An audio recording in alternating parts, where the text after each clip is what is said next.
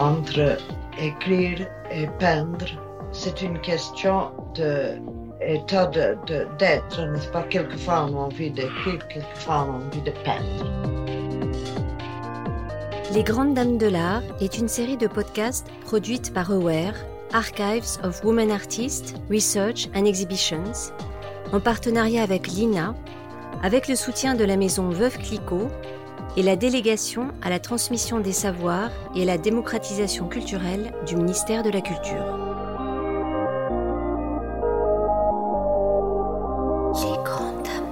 Les grandes dames de l'art. Les grandes dames de l'art. Les grandes dames de l'art. Le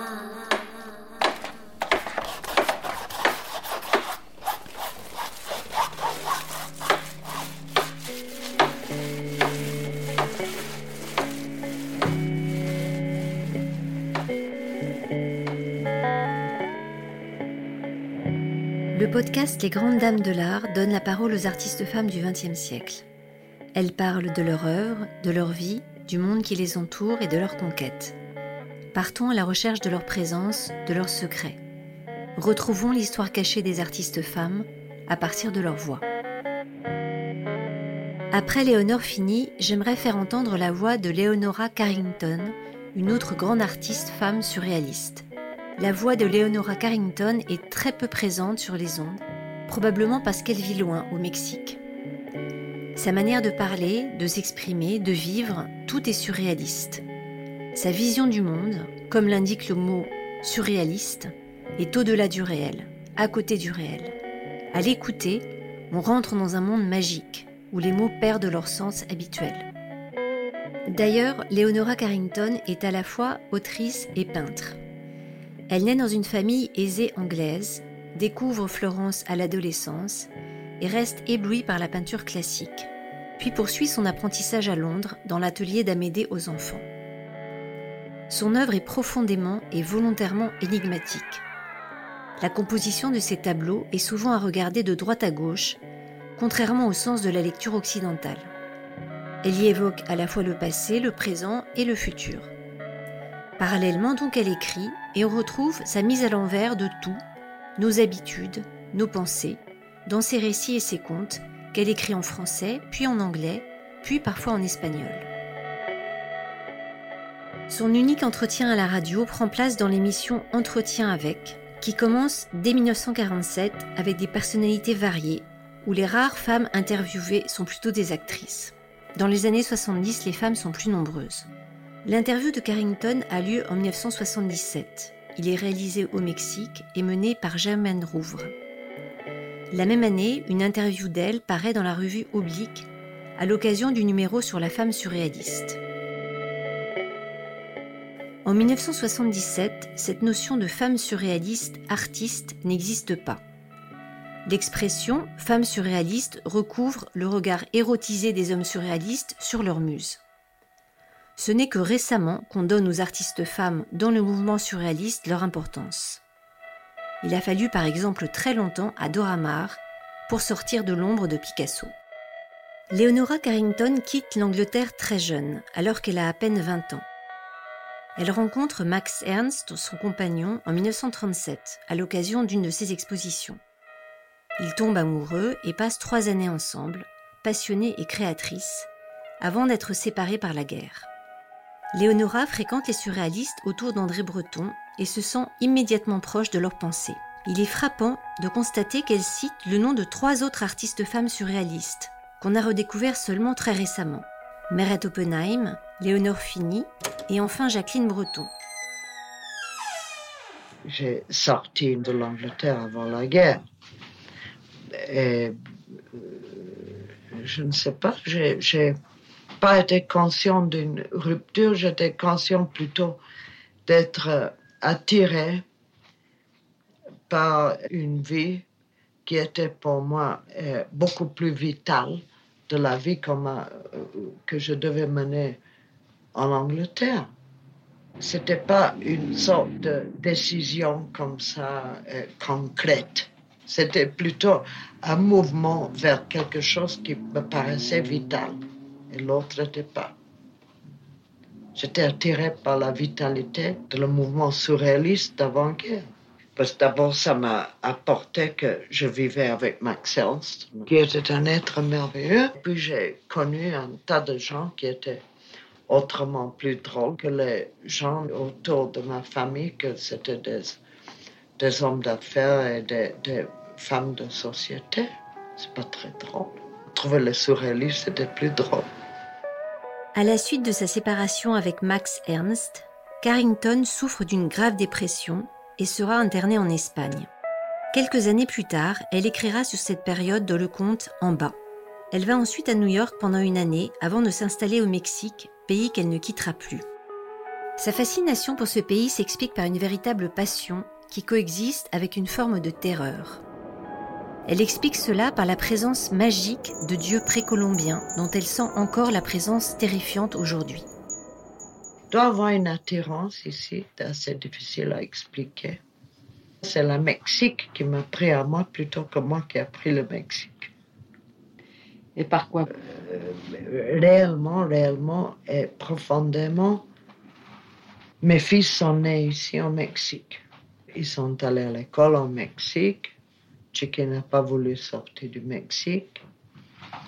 Et à part de ça, le Mexique. C'est une question très difficile parce que le Mexique est un pays très étrange. et- et Mais avec lequel vous avez senti des affinités profondes, probablement. affinité et, et peur, Et peur? oui, Peur de quoi? Inexplicable. Ça remonte à des, choses précolombiennes surtout. Tout le, passé du Mexique me paraît une chose qui m'évoque une terreur, un intérêt très grand. Ça, c'est lié avec les religions des Mayas et des, des Aztèques et des Toltecs, tous ces gens-là, avec, avec les dieux absolument étrangers et absolument terrifiants et, et d'une certaine manière attirants. Mais en réalité, oui, je pense que dans les, les hiéroglyphes mexicains, il y a des clés très précises pour le passé archaïque de cette planète. Mais je ne suis pas assez savante sur l'archéologie ou l'anthropologie de vous expliquer ça. Je suis assez ignorante. Si bien que le Mexique est devenu votre véritable pays. Vous vous sentez chez vous maintenant. Oui. Chez moi, comme d'être dans une piscine familière avec des requins. Pendant cette interview unique, Germaine Rouvre l'interroge sur sa condition de femme et ses possibles conséquences sur sa vie d'artiste.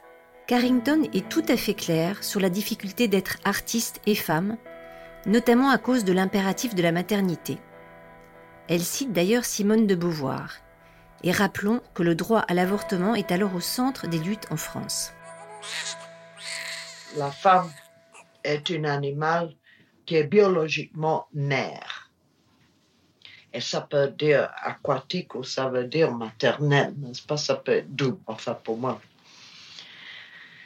Alors, c'est-à-dire que si on est des animaux conditionnés, les femmes, nous sommes des animaux conditionnés à la maternité, on est très profondément conditionnés de faire survivre l'espèce. Et c'est très profond et très puissant.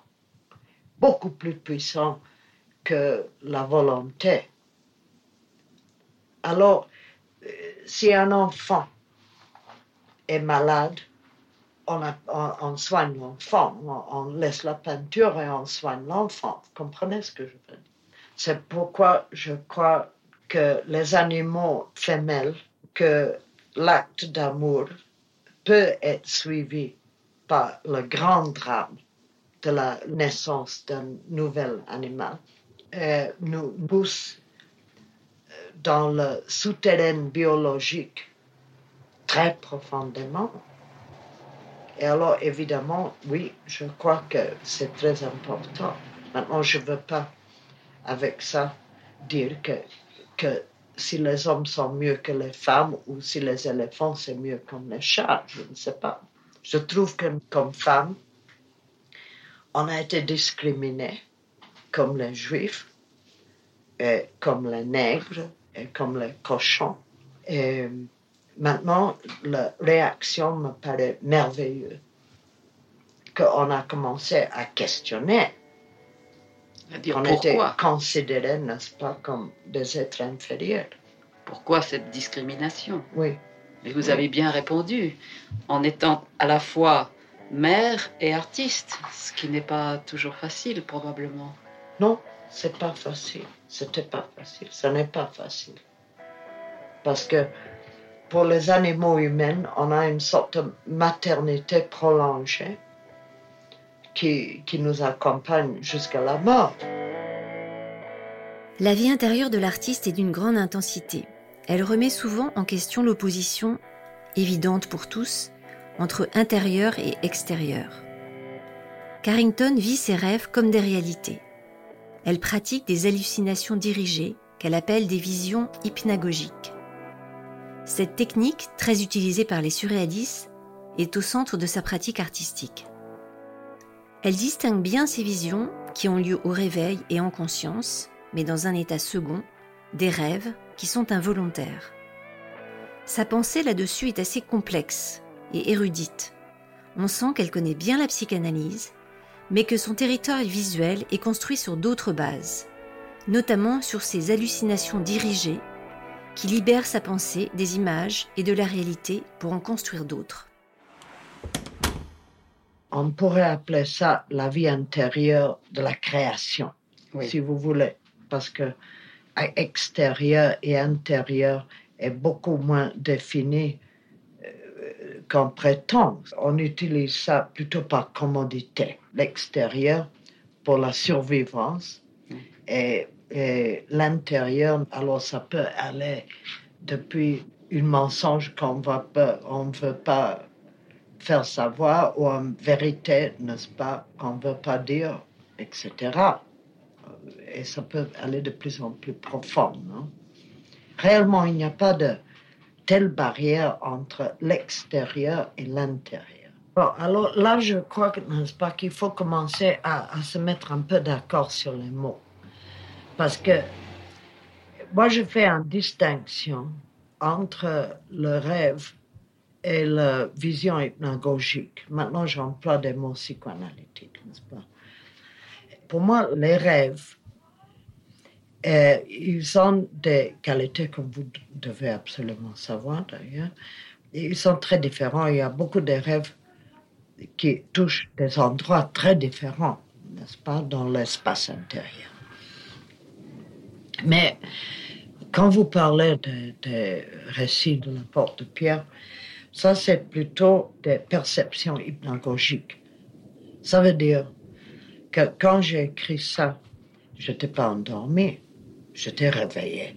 Et alors j'ai eu cet état où on a la perception hypnagogique et la conscience en même temps. C'est-à-dire, euh, c'était combiné avec la conscience et la perception hypnagogique. Maintenant, ça c'est très technique, non? Mais, mais je crois que vous, je ne sais pas si ça vous éclaircit. Oui, donc ça n'était pas euh, de vrais récits, de vrais rêves. C'était Euh, plutôt des des, récits de vision. des- plutôt des, des visions hypnagogiques. Oui. Oui, c'était décrit comme rêve, mais réellement, c'était plutôt des visions hypnagogiques. C'est un autre continent, si je peux vous le mettre comme ça. Oui, Les rêves, c'est d'autres choses. totalement inconscient.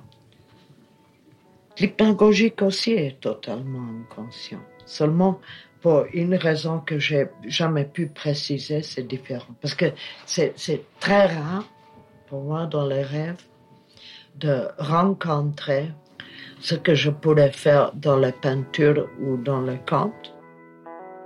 Dans l'une de ses peintures les plus connues, son autoportrait de 1937, Carrington se représente la crinière abondante, assise sur un fauteuil bleu dans une grande pièce étrangement dépouillée. Elle a pour seule compagnie une hyène. Un cheval à bascule est accroché au mur, rappelant celui que l'on voit passer à travers la fenêtre. Cette curieuse distribution des personnages rappelle les nouvelles sarcastiques que l'artiste rédige à l'époque. Pour elle, la peinture et l'écriture sont portées par une même recherche, rendre l'invisible visible. Entre écrire et peindre, c'est une question de, d'être, n'est-ce pas? Quelquefois on a envie d'écrire, quelquefois on a envie de peindre. Quelquefois ça arrive en, langage et quelquefois ça arrive image. Et ce qu'on fait image, il paraît à moi différent euh, les images peintes que, que les mots écrits, comme un œuf est différent d'un haricot vert. Je crois que le plan, je veux dire en trois dimensions, le plan humain ordinaire en trois dimensions, je crois que c'est plutôt un effet qu'une cause. Nous sommes le, le résultat euh, je vais vous illustrer ça si vous voulez. Pour moi, une maison, c'est une idée qu'on remplit avec des briques. Ça vous va comme définition? Très bien. C'est tout. Les briques existaient Ils sont là, non? Oui. Mais alors, on a l'idée, si vous construisez un avion, il y a l'idée de l'avion et on remplit l'idée avec les artefacts qu'on met pour fabriquer un avion. Mais d'abord, c'est une idée. Et on remplit. Mais maintenant, vous me demanderez qu'est-ce que c'est une idée alors Une morphologie mentale. Leonora Carrington, c'est vraiment le surréalisme incarné.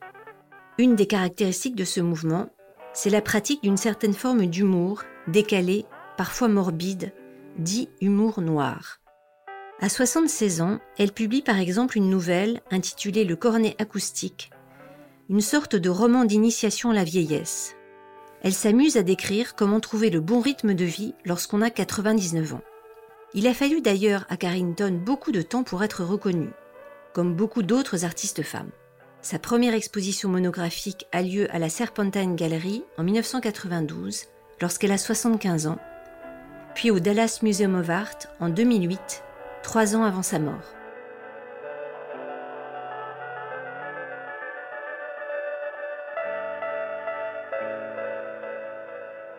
L'humour est une chose très, très curieuse parce que ça doit être spontané ou, euh, c'est plutôt pénible.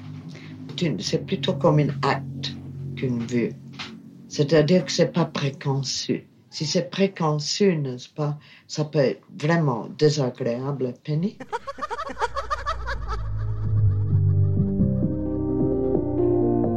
À la préparation, Mathilde Decroix avec l'équipe Ware. À la réalisation, Élodie Royer. Musique originale, Julienne Ogil. Générique, Andrew Nelson.